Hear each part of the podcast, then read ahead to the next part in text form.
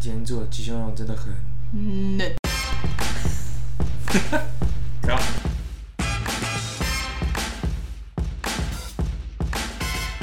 欢迎来到最不专业的美食推荐频道。啊，我们都已经超过十集了，还不专业。我是光光，我是百瑞。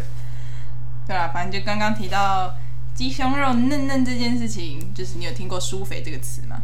哦，有啊，我蛮常做苏肥的，最近蛮少了，但有一段时间很常做苏肥。是刚买苏肥机的时候吗？对，那你觉得你买了苏肥机，因此人生有了什么改变吗？有什么改变啊？料理的一些习惯啊，或者是料理常吃的料理之类的。嗯，常吃料理没有改变，但是就是会很依赖苏肥，而且因为有了苏肥的东西以后，你会避开油炸的东西，哦或者是炒菜也不太会用油了，那种感觉。哎、为什么？等一下，这跟苏肥没有关系吧？有有有，就是说，因为苏肥以前你会，比如说鸡胸肉这种东西嘛，运动或者大家现在讲求养生，就会加比较少的油，哼，但是你去做饭的时候就会弄得很柴，水煮也很柴。哼哼，可是苏肥的好处就是呢，它可以让你的鸡胸肉非常的多汁软嫩。哼哼。那其实蔬菜也可以，好哦，所以你也会用苏肥鸡去用蔬菜？对，而且苏肥鸡，哎因为我没有数据，但是蛮多研究显示说，你用苏肥维持低温去煮的青菜的话，它可以维持它的营养素更完整。嗯，这个倒是可以聊一下，就是它的概念就是低温烹调，就是其实不止肉，蔬菜水果来说，有一个词叫做那叫什么啊 raw raw food，就是生生食。它它反正他就是提倡这些青菜水果什么你都不要煮过，你就是吃它最原本的状态。OK，嗯，因为就是你在高温烹调的时候，会有一定的几率把它的一些营养素给破坏掉。对，对，但是有些人就是有点太太过于极致到，就是真的就什么都吃生的直。接吃生的 对，就是什么菜，就是虽就算不是生菜类，他也吃生的。哇，好可怕，茹毛饮血。对，没有，哎，也突然突然有点拉的有点远了。我觉得这是一个小小的观念啦，因为我自己煮的锅子，我会买好一点的，就是它的热传导、热容量比较比较均匀、比较厚一点。对对，所以它低温烹调来说是有呃可以稍微相较一些比较便宜的锅子办得到，但是应该就没有苏肥鸡那么夸张了。哦，对啊，呃，有机会再见识看看苏肥蔬菜，因为我，嗯、因为现在现在其实蛮多那种健身餐盒啊什么那些的，对，然后哦，其实蛮不耻那些餐盒的，为什么？就是都跳，它其实都单价都偏高，这个你知道吧？我知道尤其是在啊，我觉得北中南都差不多偏高对。然后它就是主打肉是酥肥，然后蔬菜跟饭类之类的可能就会是水煮。对，我觉得他们应该没有你那么用心，就是用酥肥蔬菜。应该比较少，对太麻烦了。对，我觉得就是有一点进化版的自助餐，可是它贵了两三倍，可是它的心思并没有这么多。两三倍吗？没有到那么多啦，五六成吧。没有吧？你一个便当自助餐夹一夹，顶多八十块，一个健身餐盒，哦我我是以鸡胸，就是普通的鸡胸便当来算的话，肉量跟菜量，你去吃自助餐自助餐大概可能一百出头，可是健身餐盒一定都是一百四五，哦，我看到的都还有两百，就是看什么鲑鱼或是牛排什么，就两三百的。也是啦，只是就我觉得以自己有在烹煮的习惯下，就会自己去拿捏那个成本的话，就会觉得哦，其实健身餐盒真的蛮坑的。是蛮坑的。嗯、其实我后来有看到，就是一些文章有分析，就是说为什么健身餐盒这么贵，嗯就是说他们为了要让它的便当好看，嗯它会放很多蔬菜，尤其是比较贵的蔬菜，比如说花椰菜嗯，这种东西。那你去吃一般的自助餐的话，因为它是大油去炒的，它可以用更传统的方式去做到好吃的状态。但是酥肥的话，就是需要除了好吃，也要注重摆盘。伊吉压力。对，我觉得没有，就是回到刚刚，他们大部分都水煮而已。我觉得他们没有那么用心哦，好吧，呀。这个 debatable 放下次再讨论。好，对，那嗯，而且酥肥我我后来有发现它的肉啊，虽然都是写酥肥肉，可是好吃不好吃还是有差哎、哦，还是有差，因为酥肥它是低温烹调嘛。我呃我这边解释一下，就是酥肥的基本概念就是说，你将你的肉类或是食物封存在密封的袋子里面，然后用恒温的水去煮它。嗯哼，对，那牵扯到就是说你的袋子够不够密封，嗯哼，这样才能让它的受热平均。再就是说你的温度跟你的煮的食物之间的变化，像是鸡胸肉的话，你把它六十度就只要一个小时，但它会相对比较柴。嗯，也会有人做五十五度或五十六度，它就因为要让里面的细菌，比如说上门杆氏菌嗯哼，减少，那就可能要一个小时半到两个小时。嗯，但它的肉质出来就相对比较嫩嫩。嫩。所以酥肥的制作取决于它其实也是有一种，比如说像腌制的配方，或者是像它时间跟温度的配方。对它比起传统的处理方式，更像是一个科学实验，嗯，分子料理 算吗？算吧，我不知道。更更需要科学数据，而不是用那个直觉去判断。对对，嗯，了解。那你要分享你自己疏肥的经验吗？你要不要从整个流程跑一下？哦好。就是器具啊、流程这样。好我会蛮常使用舒肥，的原因是因为我的需求，因为我有在运动，然后呢，你就会需要大量补充蛋白质，嗯那又不想要吸收太多的油脂，所以大家都会推荐说鸡胸肉啊这种东西，低油脂高蛋白的食材是最好的，但是它怎么处理就是很难吃，嗯所以就是会用疏肥的方式。它的流程就是说，你要先用耐热塑胶袋，塑胶袋。塑胶袋，大大部分是塑胶袋啦。嗯对，也有人使用细胶，但是细胶有些问题，嗯，好，那等一下来聊等。一下来聊。那就是，呃，我都用塑胶袋，它可以耐热到一百到一百二十度，嗯然后让它密封，就是真空啦，真空，嗯，抽真空。抽真空，不要有空气跑进去，然后在恒温的水里面去煮它。那通常你要维持恒温，你就会需要有一个器具，它不但可以持续加热，也可以测量温度，那就是俗称的苏肥机。嗯也有比较简单的机型，是它只有一个温度感测器，嗯那它可以跟电锅做结合。嗯它本身不具备加热的能力，但是它的功能是，如果你的电锅达到所要的温度，它自动帮你断电。哦，断电。对，所以它的好处就是说体积小，可以配合各个机型。对，但是哦不知道为什么它比疏肥鸡还贵，就是业余苏肥鸡还贵。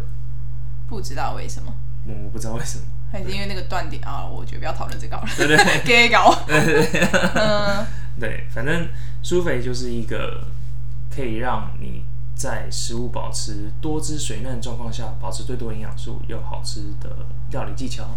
嗯。那你自己最常做的苏肥料理？最常做的疏肥料理是第一鸡胸肉，第二就是牛排。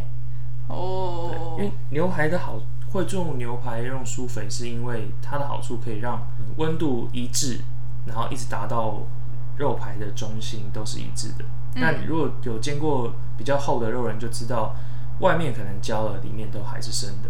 嗯，那如果是那个几分熟不就是这样吗？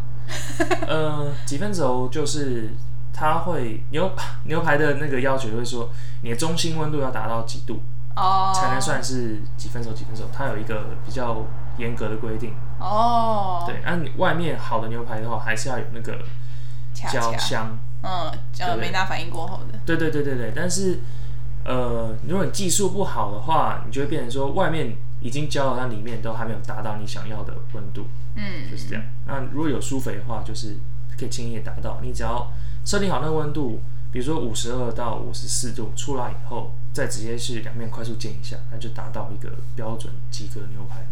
哦，那突然觉得有一种煎牛排新手福音的感觉。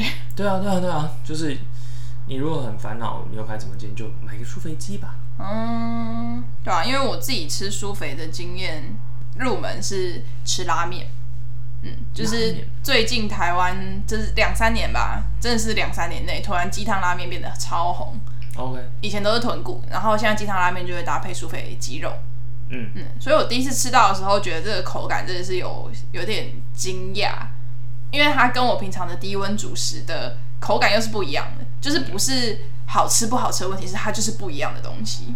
OK，然后有大概去查一下它的概念，其实是因为蛋白质的变态这件事情。嗯，对。那主要是你还是要去看，就是说你的食材在使用时候，你要达到什么样的温度？比如说鸡胸肉，大部分人就会建议说你要在六十度以上，嗯因为有沙门杆氏菌的问题。嗯但是比较多数据也会显示说，如果你要低于六十度的话，你就延长那个煮的时间，它一样也可以减低沙门杆氏菌的总量。如果你温度没有达到它的那个变态点的话，达到它凝固点，煮再久它都还是会维持在一定的软嫩度，嗯因为它的蛋白质还没有变态，就是它的分子结构还没有变形。嗯，低温慢煮其实就是就是疏肥，就 sous vide 的意思。哦哦，原本的意思。对对对对。哦，学了一课。你要你要再讲一下什么意思？除非 呃不知道，反正就低温烹调，不要不要深入研究我的弱点。硬硬要啊让他跳一个坑。我们跳回蛋这个话题。没有，我们可以再跳回舒肥好。就是那刚刚有还要聊到一件事情，就是你用呃塑胶袋这件事情。嗯，那环保小兵在此，那你可以讲一下，就是塑胶袋这件事情，呃，对于苏肥的重要性吗？嗯，因为你必须要跟你的加热源做隔离，嗯，所以通常大家都用塑胶或者是细胶，并且是耐热食品级。加热源做隔离的用意是，如果你如果直接把它放到水里面，它也可以做恒温的煮，但就是那一锅就变成汤。啊、对，对，那你的营养都全部流失到水里面。那隔离的话，就是尽量希望它密封跟真空，就是因为让它受热更平均。嗯，那刚刚有提到的细胶呢？细胶就是我个人不喜欢用细胶，是因为细胶它容易残留食物的味道，嗯然后也会残留食物的颜色进去。比如说，你弄个姜黄粉的腌制物，然后放到细胶的密封袋里面，它一定会残留颜色进去。嗯，它就是哦，for 姜黄的细胶袋了。对对对对对对，然后而且它也不好清理，而且市面上大部分的食物袋是细胶做的话，它都很容易破，它也不好清洗。嗯，就是你觉得它其实也没有达到重复利用的效果。它有重复利用效果蛮差的，而且环保能力也蛮低的，因为你破了你也没办法再用，它是没有办法做一做其他用途的。嗯，了解。那使用上的经验是说，就算是舒肥塑胶袋，重复使用个四五次到十几次都是没问题。嗯，那即便你用完以后呢，你把它洗干净、晾干以后，它可以当做垃圾袋，或者是你要重复拿来装一些干货都可以。嗯，所以你才是环保小达人。没错，嗯，我讲一下塑胶跟细胶这件事情哈，因为它其实跟呃，就我所知，它跟疏肥真是密不可分，完密不可分。因为就刚刚讲，他一定要做隔离、隔绝跟他的接接触源这件事情。然后，因为其实我以前因为塑胶它有一个胶字，所以我对它的理解就是它还是偏呃塑塑化物，它好像也它还是塑化物，它还是塑化物那其实细胶也是。对，嗯，嗯，然后它又有分就是可食用级，对，食用级，对，可食用级跟就是不是食用级，食品级食用级是可以截肢的。耶，就是食品级，就是你可不可以用在比如说你去装一些食物啊，或者是对啊，主要就是装装食物，毕竟都是食用级。然后或者是你在烹调的过程会有一些比如说细胶的模具之类这种，它的应用就变得比较广泛一点。可是如果你是塑胶的话，它就是像刚刚讲，它的温度的 range 就没有这么高。还有你还要补充吗？我觉得应该是比较是一种大家的印象吧，嗯因为其实塑胶也有耐热到两三百度的，两百多，嗯，因为有塑，除了有细胶锅铲，也有塑胶类的，哦，这我倒是第一次知道。对对，所以其实塑塑胶、细胶它的差别并没有到那么大，它只是一个分子式不同构造，嗯主要还是要看说你买的这个产品它的耐热范围是多少。嗯。对，那、大家比较婆婆妈妈上面很多都会觉得说细胶就会比较好，我觉得是因为某些广告或者是大家对产品的印象，就是觉得细胶比较贴近实用，嗯。而且因为塑化剂嗯。是大家很担心的事情，嗯，对啊，可是细胶就没有“塑”这个字，哦对，就是哦，直所以接上嘛。你觉得比较是直观跟广告宣传的渲染下的结果？对，就是大家比较没有办法直接去看产品的数据。像我做苏肥，那、我会做给我们家人吃嘛，嗯我妈就会很担心说啊，你用这个塑胶的一定会有塑化剂什么什么的。嗯但是如果假设厂商都没有骗人的话，它应该是不会使出有害物质的。嗯，哦，对，那这一点我是算认同的、啊，就是我们要根据科学依据去判断这些事情，而不是用呃直觉、主观意识去讲想这些事情。对然后呃，其实塑胶类塑化剂这件事情，它其实没有那么容易，也不是说没有那么容易流释出释出，可是呃，它其实，在你的重复使用下，你你重复使用它，一定多少都还是会有一些，比如说刮痕啊，使用过后的痕迹什么什么之类，它就是会经过你的使用次数跟你的时间的长度，是会慢慢释放，这是这是一定的。嗯，对，所以呃，很多餐具啊什么之类的，就是还是会建议定期更换，就是如果你使用频率是高的，哦，对，就是什么水平啊，使用磨损也会造成它的对对对对，所以我觉得大家还是要有一点呃观念，而不是塑胶就呃细胶就是最好，塑胶就是很坏之类的。对，那我刚刚有看了一下资料，它是写说塑胶跟细胶最大的差别是细胶它的主链是用细去做连接的，嗯，然后塑胶大部分是碳。对对，对，所以这是一个化学小知识，不过我化学很差，所以我只是讲出来而已。其实因为最主要它的都有素了，他们都还是有素。嗯，就他们都还是回到他们是石化工业出来的东西。嗯，对。对，那刚刚就是提到了塑化剂、细胶、塑胶这件事情，然后再回到苏肥，我是觉得，嗯，我觉得它其实有一点像，有点包办了现在生活的一个写照嘛，啊，写照。就是大家想要吃的更健康，大家想要过得更健康，，OK，这这是这是疫情之后大家有再去意识的东西嘛，然后还有健身开始这件事情。对对对，嗯，然后，嗯，可是我觉得大家可以，呃，不是单纯就像你刚刚讲的被广告渲染而去驱使自己去做什么，嗯，然后或者是去消费什么、购买什么，而是你可以再多花一点心思去了解一下你现在接触的这个东西是在做什么。嗯嗯嗯，就是不管是你为什么要吃苏肥，那你吃苏肥对你的好处是什么？对水煮有水煮，或者是有加一点好的油脂，对你的身体的用意是什么？对，应该说就是苏肥它可以避免不必要的油脂，嗯，嗯对，然后你也可以选择相对健康，但是以前比较难处理的食材。嗯，就是一个科技进步，对，然后资料的统整出来的一个结论，对。现代的问题要用现代的手段解决。对，没有错。那就像刚刚讲的，塑胶跟细胶也是，呃，科学依据都有。那你要去好好的做判断，而不是单纯就觉得哦这个好，这个不好。对对对，那我觉得今天大概，嗯、想要聊的就是这样的部分。然后，虽然刚刚听你讲的帮健身便当平反，我觉得没有被平反到。不过，如果真的还是有好吃，你觉得它值得这个价钱健身便当，你还是可以推荐的。呃，也不是，呃，如果说真的要推荐的话，我也不会推荐就是健身便当，然后因，为它还是贵，哦，对，它还是相对来说贵他。还可是就是对于如果他是一直外食，他一直都没有办法吃到原型食物的人，对，低油、低油、低钠的原型食物的人，他可能还是一个不错的选择啦。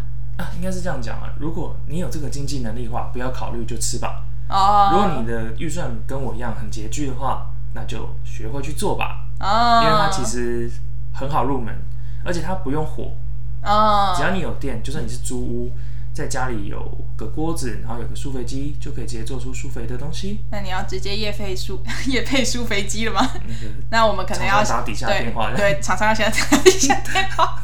哇天啊，就是哦，观乐听数那么少，小咖，超级小咖，还要边讲讲三小超级，没有啊，超级干话，还是可以推荐一下。就是如果在对于推荐新手来说，因为你也算是苏肥老手了吧？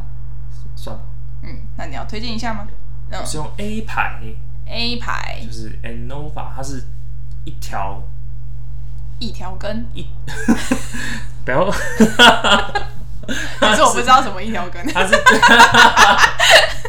反正它是它是一条，它叫苏肥棒，嗯它是可以扣在锅子的边缘，啊、所以你就是一个舒肥棒跟一个你正常的锅子。锅子就可以了。它简单来说就是带温度计的加热汤匙，嗯嗯，这个是蛮好用的，而且它的应用很广泛。它有价位差吗？然后还有价位差，就是它有各种版本，还有连接 WiFi 的。那你自己的预算大概是多少的？呃，我当初是买最便宜的，它没有 WiFi，也没有蓝牙。现在现在是要跟喇叭一样吗？对，就是嗯有些人就是说，诶、你早上就先把它处理好，然后放在锅子里面，啊你晚上要回家前，就是回家关关掉远端你在公司就可以启动你的，呃舒舒肥棒，然后回家就吃得到你的苏肥肉。没错没错，哇那是跟我智慧家电。哇，真的跟我空气清新机一样的。像我这种就是有点预算问题的人，因为它价差就会差到一两千块，嗯因为我买最便宜的，趁打折买也要两千五。嗯因为从国外就是官网直接订购。嗯，那如果买到有环呃不是环保呃 有蓝牙的功能的话，最多也可以买到五六千块。嗯当然还有更高阶，他们有专业款的，嗯，就是一体成型的数位机。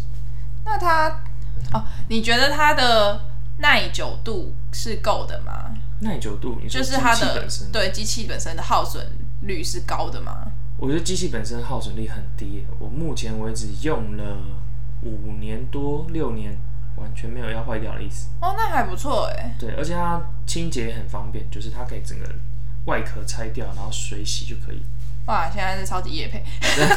我嗯，我觉得这其实跟这又再拉回到，我觉得其实跟环保非常有关系，因为大家其实有可能会去买一些很便宜的锅子，不然去加加擦服啊，或者去宜宜擦力啊什么之类，去买一些很漂亮的锅子，可是它价位偏低，可是它们的损坏率非常非常高，OK 而且尤其是不粘锅类，OK，对，就是呃，你可能想说，因为不粘锅烹调起来方便之类的，就是呃，你比较不容易失败。可是你其实会发现你的锅子耗损率非常高。你其实像刚刚讲说，你用了五年吧，然后你去随便买一个可能四五百块的锅子，可能用两三年可能就坏了。但我们在讲锅子还是苏菲机你在讲苏菲机啊？？OK，对，可是没有我只是想说，呃，如果你只是想要有一个好入门的料理手法，苏菲机就就刚刚停下来几千块，两两三千块，用个五六年以上，我觉得是呃，划算的。对，更划算、更环保的。对，如果你每个礼拜都要煮嗯，就是比起你去买一个一直一直坏掉的锅具。对，这这件这个感触是因为我有一个同事，他真的一直在买锅子，一直坏掉，我超傻眼。哦，对好，对，那就是他其实是一个非常可怜。很可怜吗？就是一个非常嗯、呃相对友善啦，就是减少资源浪费的一个选择。会不会是你同事根本不会用锅子啊？嗯因为我们嗯，家也有很烂的锅子，但是也是用了十几年。也是有可能啊。可是你不能去强求所有的料理新手都很会用啊，哦，是吧？可是苏菲像你这样讲，他其实失败率是很低的吧？我不知道，啊，呃不知道 也不知道吗？让你同事买一个苏肥棒试试看，他如果两周就把它弄坏的话，那就是好，他那需要再教育。好，那我们不知道是人还是锅的问题。不过大家就是刚刚百瑞这样推荐，我觉得是如果有兴趣是可以入手看看的。好，对，虽然厂商没有给我们业配，好了我们。最后可以来推荐一下好吃的苏肥的店家。好，健身便当没有，便利商店绝对不推荐，超级直接 diss。这很坏。欸好，然后我第一次吃到的苏肥鸡店是那个重溪老面，哦，在小南门，然后好像在六张里有一家分店。有吃过六张里的分店，嗯，对。然后第一次吃到它的酥肥鸡，其实它还有在做特别处理，就是它不是只有把肉摆在上面而已，嗯，就是它还有好像有淋一层奶油跟至少一下下，嗯，对，就是它那个香气的混合是非常非常的划算的，嗯，对，然后那这就是我推荐的店，那你呢？我可能会推荐，比如说最开始最有印象就是面屋一灯，嗯对它的苏肥鸡叉烧跟苏肥猪叉烧，嗯诶酥肥猪吗？还是鸭？反正它的苏肥鸡叉烧很好吃。嗯然后从我觉得应该是一灯带起的风潮嘛，在台湾嗯很多店开始都有苏肥鸡、苏肥鸭。我前几天也去吃吃了家拉面店，嗯呃，叫 soba 鸭葱，它里面的苏肥鸭叉烧也很好吃，就是用苏肥做的鸭肉，然后切薄片，嗯对，蛮多家。其实主要你可以吃到酥肥的肉的话，台湾拉面店都会有，大部分都有。嗯对，那健康餐盒我觉得区别没有到很大，所以想吃吃看也都可以试试看。嗯，我没有特别推荐的健康餐盒。了解，嗯嗯，那就应该差不多。我觉得大家就是可以自己去体验啦。就是如果你是木蛇的话，那也不用特地去吃这么好。可是如果你是有讲求的话，其实真的每一家拉面店的苏肥都有一点点不一样。有一点不一样。对，然后他们的处理手法也会有一点点不一样，所以大家可以自己去好好体验一下。对，反正推荐你自己试试看苏肥。没有错。好，那今天节目差不多就是这样。我是光光，啊，我是白瑞。谢谢，再见。